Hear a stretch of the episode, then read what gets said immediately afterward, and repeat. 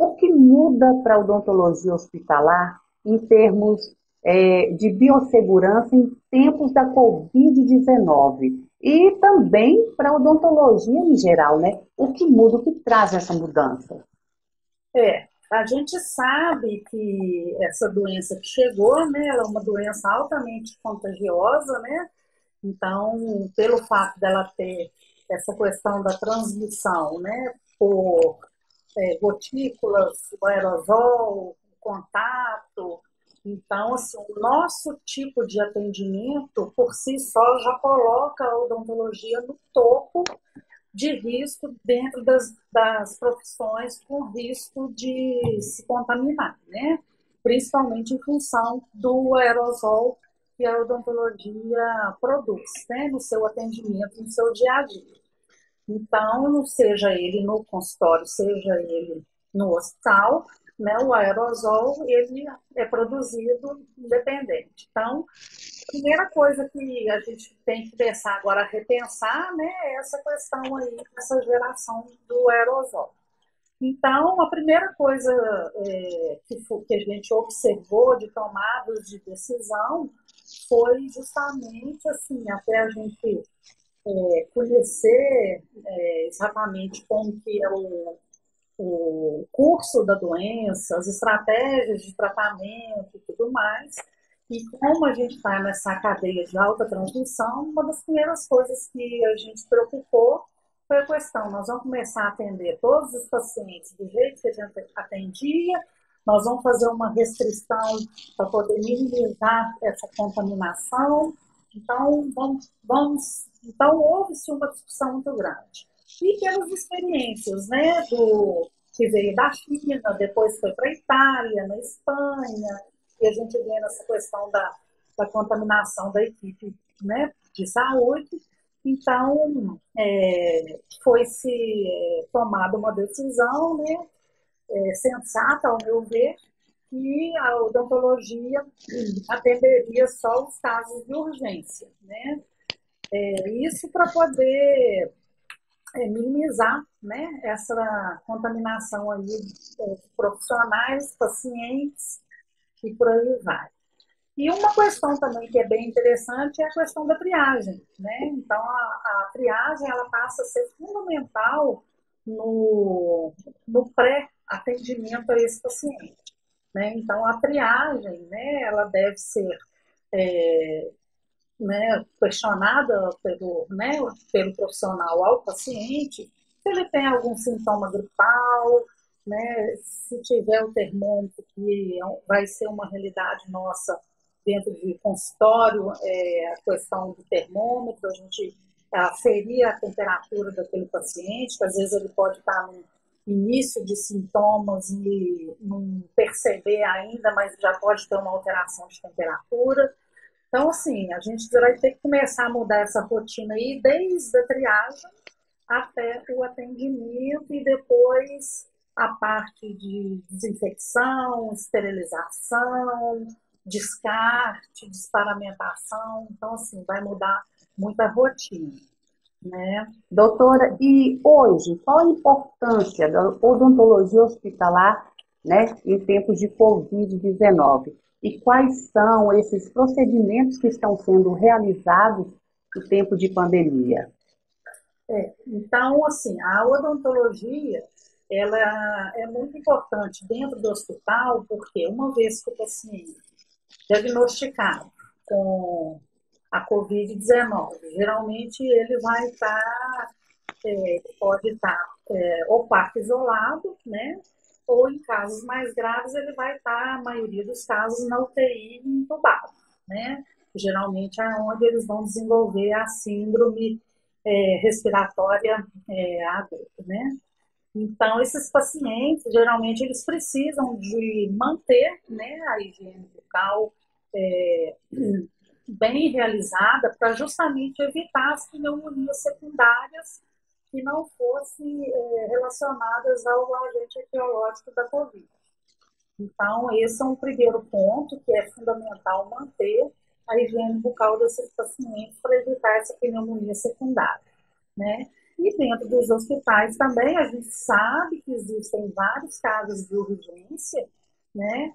E, esses casos vão ter que ser abordados e dentro de uma rotina é, hospitalar, que aí né, cada hospital vai ter ali a sua, de preferência, é, aqueles procedimentos que forem ser realizados e que gerem aerosol sejam realizados dentro de uma sala de pressão negativa. E aquele hospital que não tem a sala de pressão negativa, ele vai geralmente fazer o atendimento numa sala fechada e, de preferência, com a janela aberta para manter um ambiente bem ventilado, né? Então, assim, a odontologia hospitalar, ela mantém os seus atendimentos de urgência, né, na oncologia, né, os pacientes que têm é, mucosites. Então, assim, é, é a rotina que quem está no hospital sabe, né, e dentro é, ali, né, manter tanto essa parte né, dos atendimentos de urgência e da prevenção de infecções secundárias, que aí é já no caso na UTI dos pacientes intubados, né? Tem uma dentro, pergunta aqui, né? ah. da, inclusive aí, da doutora Joyce, ela está perguntando a partir de qual temperatura consideramos um alerta? É, então, que repete, não entendi. A partir de qual temperatura consideramos um alerta? Ah, tá. Temperatura corporal, né? É geralmente a partir de 37,8. A partir desse, dessa temperatura, aí você já considera o paciente né, com febre, e aí você já é, já é um critério para é, entrar dentro dos critérios de atendimento ou não. Né? Aí, no caso, como ele vai ser um paciente com um critério de suspeita, é, de suspeita da Covid, aí você vai orientar a esse paciente que ele faça o isolamento né, e só procure o hospital no caso do agravamento é, dos sintomas, né, principalmente é, ficar atento ao, à questão respiratória. Se houver que estar com dificuldade de respiração, aí sim aquele paciente vai ser orientado a procurar o hospital. Mas a temperatura é 37,8. Doutora Alessandra, e o que mudou para a odontologia na rotina de trabalho, especificamente em relação a esses procedimentos, né? Os procedimentos. O que mudou? É, o que, que mudou? Porque, assim, é, nessa fase que nós estamos, né, de cumprir esse isolamento, então, assim, o que mudou é que a gente passa, né, deixa de atender procedimentos eletivos, né, que a recomendação é postergar esses procedimentos eletivos e atender só aqueles casos de urgência, né?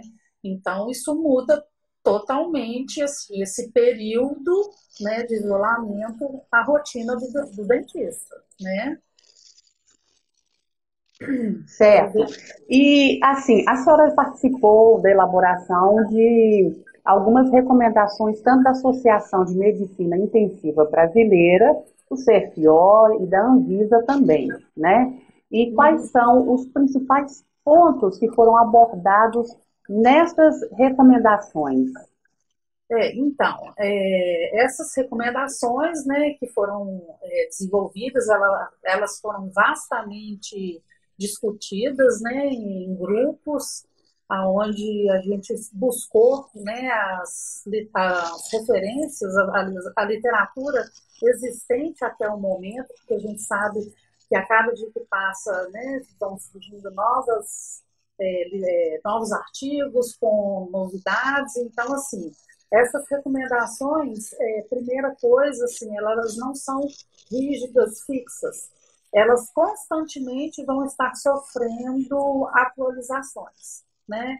Então, a da Anvisa já teve três ou quatro atualizações, a da AMIB, que é da Associação de Medicina Intensiva, já está sendo elaborada a terceira atualização. Então, assim, constantemente a gente está atualizando. E dentro dos principais é, quesitos ali que se tem preocupação é em relação à triagem, né, identificar o paciente que é suspeito ou não, né, então é, identificar esse paciente, é, definir bem o que, que é urgência e o que, que não é urgência, o que, pode esperar e o que tem que ser feito de imediato, né? E, assim, a questão da paramentação, os EPIs, né? Porque a gente tem que adotar é, EPIs é, que não é da nossa rotina diária, né? Então, assim, citando, a gente tem que fazer o uso da máscara N95, agora por cima tem o óculos, tem a, a viseira, o gorro, né? tem o avental de manga longa impermeável, então tem que ser impermeável e e assim, e depois todo cuidado para desparamentação, porque a literatura vem mostrando que na desparamentação é onde se ocorre o maior número de contaminação da equipe profissional, né? Então, e durante o procedimento, né, aquele paciente que for é, identificado como portador né, da Covid e que precisa de um atendimento de urgência, é fazer o bochecho né, com peróxido de hidrogênio, que o peróxido de hidrogênio vai fazer uma descontaminação da saliva, que a gente sabe que o vírus ele está muito, ele é encontrado muito na cavidade bucal, principalmente em língua, né? E na saliva. Então, faça esse bochecho para poder fazer essa descontaminação. Nós estamos com uma pergunta aqui do Dr. Túlio. Ele está perguntando: no caso de paciente com trauma maxilofacial que chegam inconscientes, qual a conduta? Bom, ele quer saber se ele vai atender ou não. Isso. Sim. No caso do é paciente com trauma, né? Uhum. É uma urgência, né? Então ele vai atender. Como é um paciente que chegou inconsciente, ele vai ter que tomar todas as precauções como se estivesse lidando com um paciente de Covid, né? Sim. Até que se defina, ou através, né, principalmente de exames, se ele é ou não portador da Covid-19. Então, a, a recomendação é que ele tome todos os cuidados para é, o paciente, como se fosse o Covid, tá? Tem uma então, outra pergunta aqui. Uhum. Tem a outra pergunta aqui da doutora Andréia Costa. Inclusive participou da live com a gente, a live passada. Ela está perguntando aqui: se paciente estiver com sintomas de gripe e o dente precisar de uma emergência, devemos atender? Sim, se é o, caracterizado uma urgência, né? Se, ele, se a pessoa está ali é, com um sintoma de dor, seja né, uma pulpite, é, restaurações é, extensas, que fraturado, que estão provocando dor e tudo, isso é considerado dentro do, das recomendações de urgência e emergência. Então, esse paciente, ele vai ser atendido, né, como se fosse um paciente COVID, mesmo que ele esteja em um quadro de suspeito. Se ele é suspeito, você vai tomar todas as medidas para atender ele, porque até se defina que ele é ou não é, a paramentação ela é recomendada, tá? E ele, se ela vai atender normalmente como se ele fosse um paciente COVID, tá? Então, é o bochecho prévio de peróxido, né, paramentação, lavagem, todos os cuidados para o paciente portador. A doutora Ana Flávia pergunta: nas urgências em odontologia, nas UBS, qual a conduta em relação ao uso da caneta de ar? Da caneta? Bom, é, a gente sabe que o spray, né, ele também é um formador de aerosol dentro da cavidade bucal, né? Então, assim, o que, que se a gente tem falado para poder fazer o uso, né? Em vez de usar a caneta, o spray, você vai pegar ou um copo, né, com água, ou a, uma seringa com, com água ou com soro, e de uma forma você vai lavar a cavidade ou a boca, o lugar que você precisa fazer aquela lavagem, de uma forma que não tenha muita pressão. E aí você vai minimizar a questão da formação do aerosol. E depois que aquele paciente né, recebeu aquele volume de água ou de soro para fazer a lavagem da boca, ele também deve evitar cuspir na cuspideira, porque o, o fato dele cuspir na cuspideira também pode ser um momento de formação de aerosol. Então, o que, que a gente recomenda? E assim que o paciente, né, você acabou de lavar ali a boca dele, você aspire com um sugador tá? Então, evitar que ele também cuspa na cuspideira, tá? Para evitar esse aerosol. Tem outra aqui também. Dor aguda por DPM sem trauma é urgência? Sim, dor aguda é uma urgência. Então, esse paciente, ele também vai ser atendido, né? A gente sabe que é, a dor, ela é um sintoma, assim, é, que ele vai ter que avaliar que realmente é só relacionado à DTM, né? Ele, ele vai ter, o dentista vai ter que avaliar, ele vai ter que fazer um diagnóstico diferencial. Se é uma dor reflexa de um dente que esteja com uma pulpite ou se é realmente uma é, dor só relacionada à disfunção temporomandibular. Então, ele vai ter que fazer a avaliação desse paciente e atender. Né? Então, é uma urgência, sim. A Ana Beatriz está perguntando aqui: a máscara PFF2 é similar à número 95? Sim. Né? Você pode utilizar uma ou outra, tá? A gente só pede para tomar aqueles cuidados, né? Assim, é, se você está com a máscara, né, vai fazer o procedimento e teve a questão do aerosol, aí aquela máscara você vai ter que descartar ela, né? Porque ela vai estar ali contaminada com o aerosol. Mas elas são similares. Uma outra pergunta aqui muito interessante da doutora Andréia, novamente. Ela está perguntando quando eu atender uma criança que a mãe precisa entrar no consultório. Devo paramentá-la ou não? Olha, a mãe ela já tem contato com a criança, já vem com contato. A gente sabe que as crianças normalmente são portadoras assintomáticas, né? E 80% dos casos é, das pessoas são assintomáticas.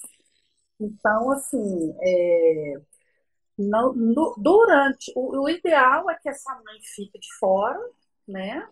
Do, do atendimento, mas se for imprescindível a presença dela, eu não vejo por que paramentar a mãe, uma vez que ela já tem um contato com a criança, é, já, ela já vem com esse contato com a criança.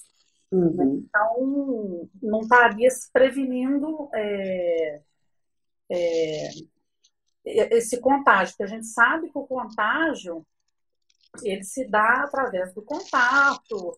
Então, assim, não é só o aerosol. Então, se você está dentro do mesmo ambiente, é você e, um, e a criança, você, você, acaba que você tem um contato com essa criança de uma forma mais próxima, né? Então, o, o ideal é que essa mãe fique fora, mas se ela for entrar, não vejo que ela se paramentar. É, essa até é uma questão assim, que é a primeira vez que aparece, né, possa até ser que eu esteja é, enganada, mas é, eu não vejo por que paramentar a mãe. Tem mais uma aqui sobre a máscara número 95. Pode ser lavada? Não. A máscara N95 ela não pode ser lavada. Teve, foi falado uma época onde até eles faziam a desinfecção dessa máscara, né? Mas na verdade não. Ela usou o tempo que ela tem ali de indicação e aí é descarte e no lixo infectante. Tá, tem aqui uma outra pergunta da doutora Ana. A remoção da lesão cariosa complexa com colher de dentista, de dentina, quer dizer, gera risco de contágio? É, quando você vai fazer esse tipo de atendimento, né, de lesão, lesões cariosas extensas, né, é, a gente está indicando né, que se evite o uso né, da caneta de alta rotação ou de baixa rotação, justamente por causa do aerossol, e que dê preferência aos instrumentais manuais. Né? Então, assim, é, se a pessoa ela tiver os sintomas e ou ela for portadora, o, o risco de contaminação existe simplesmente porque a pessoa ela está com, né, com o vírus. E o que você vai fazer é minimizar o máximo possível de promover o aerosol e né, promover essa contaminação.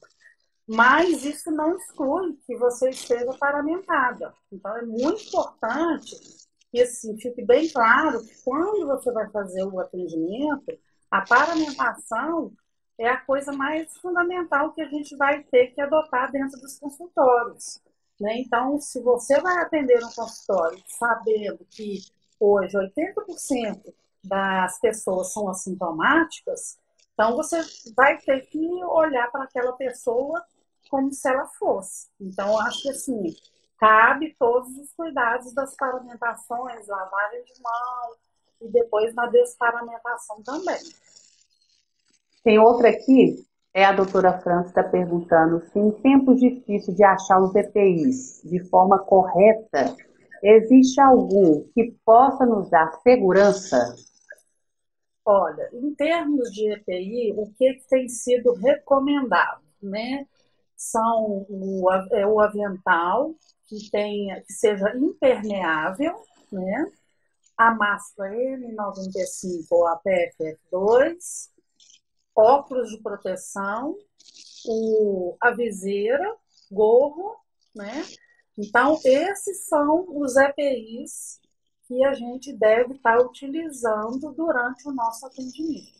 A gente não deve é, ser é, ser permissivo, né, a, a quebra dessas barreiras. Então, assim, é fundamental que a gente utilize todo o EPI, né, uma forma da gente estar tá protegendo a gente e até de estar tá contaminando outros pacientes que você vai atender após aquele que você atendeu.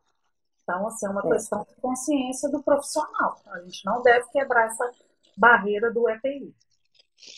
Uma outra dúvida que é, a respiração pode ser fonte de contágio? A respiração, a respiração, assim, é, geralmente é através do aerosol, né? Então, se um paciente ou uma pessoa estiver do seu lado, tossir e não tiver a questão da etiqueta da tosse, né? É, tossir, espirrar, aí esse, esse aerosol, né, que pode ser o, a fonte do contágio. Mas a respiração em si, sem pro, pro, é, provocar o aerosol, né, você diminui essa possibilidade. A doutora Ana Beatriz está perguntando se a máscara que não teve exposição ao aerosol da alta rotação, a mesma pode ser acondicionado em uma vasilha plástica com furos na tampa? É, a questão da máscara, o que, que é a recomendação? Que você evite colocar em sacos plásticos que não sejam bem ventilados e que a, a recomendação que coloque em sacos é, de papel, que né, possa ter a ventilação. E realmente, assim, eu vi algumas, é, algumas vídeos né, no, nos, no, nos, nas mídias sociais aí, ensinando a tirar a máscara dentro de uma vasilha e fechando de forma que você não tocasse na máscara. É, se você fizer esses furos aí, eu acredito que você vai estar mantendo a máscara ventilada. Mas, assim, a recomendação é que se coloque dentro de um saco de papel, né? Que vai garantir de uma forma mais adequada a ventilação dessa máscara. Certo. É, doutora Alessandra, o que esperar para o futuro em termos de adaptações para os serviços públicos e privados e as universidades? Bom, é, eu acho que assim essa pandemia, né, que chegou para nós aqui, né, ela é uma mudança de paradigma para todos nós, né? Assim como foi na época da AIDS, né? É, que teve várias mudanças né, de condutas, é, criação de protocolos de atendimento, esse momento agora que a gente vive, com certeza, assim, é, muitas coisas vão ter que serem adaptadas, né? Principalmente pela facilidade de transmissão dessa doença. Então, eu acredito que, assim, protocolos vão ter que ser criados, né? é, desde a triagem até o atendimento, seja o paciente suspeito, o paciente portador e aquele paciente que é atendido em serviços que são atendidos com várias outras pessoas, mesmo mantendo a distância né, da cadeira odontológica entre uma e outra, né, que tem a, a, que é preconizado lá de um a dois metros, né, mas você tem a questão do aerosol que é produzido. Então eu acredito que assim isso vai mudar, vai impactar muito, né, em todos os serviços, né. Então a gente vai ter que parar, né, refletir aí e criar esses protocolos de maneira que a gente consiga é, reproduzir e com a maior segurança possível. Mas isso aí a gente com certeza sabe que vai ter uma mudança significativa aí, um impacto bem grande no nosso atendimento. Está chegando aqui muitas perguntas, mas o nosso tempo já está esgotando. Ah. Pessoal mandando um abraço, agradecendo as informações. Só ah, tem mais umazinha aqui que eu vou ler aqui para a ah. senhora, que está pedindo, por favor, leia. A número 95 tem de ser hospitalar, não é isso? Capacidade de filtragem maior. E está aqui até o doutor Túlio falando que é importante que os dentistas se atendem ao tipo de máscara também, né? Que fiquem atentos. Isso. E tem outra aqui que está perguntando não podemos usar ar-condicionado. Ventilador volta a ser opção ou espalha mais aerosol e por isso não deveria ser usado também? É, o, a questão do ar-condicionado realmente não está sendo indicado, né? Estava optando em manter a janela aberta. E o ventilador é não, né? Primeiro que ele acumula muita poeira, né? E tem essa questão de você fazer um espalhamento é, do aerosol. E aí você vai estar tá contaminando superfícies né, do consultório num, né, que vai, para você fazer depois é, a desinfecção, então você talvez tenha que ampliar essa desinfecção. Então, realmente, o ventilador, não. Tá? É, e o ar-condicionado também não, é a janela aberta mesmo, tá? A senhora pode fazer suas considerações finais, tá? O CROI já agradece demais sua participação e contribuiu aí, com certeza, do aprimoramento dos nossos profissionais de odontologia em tempos de quarentena. Isso, é.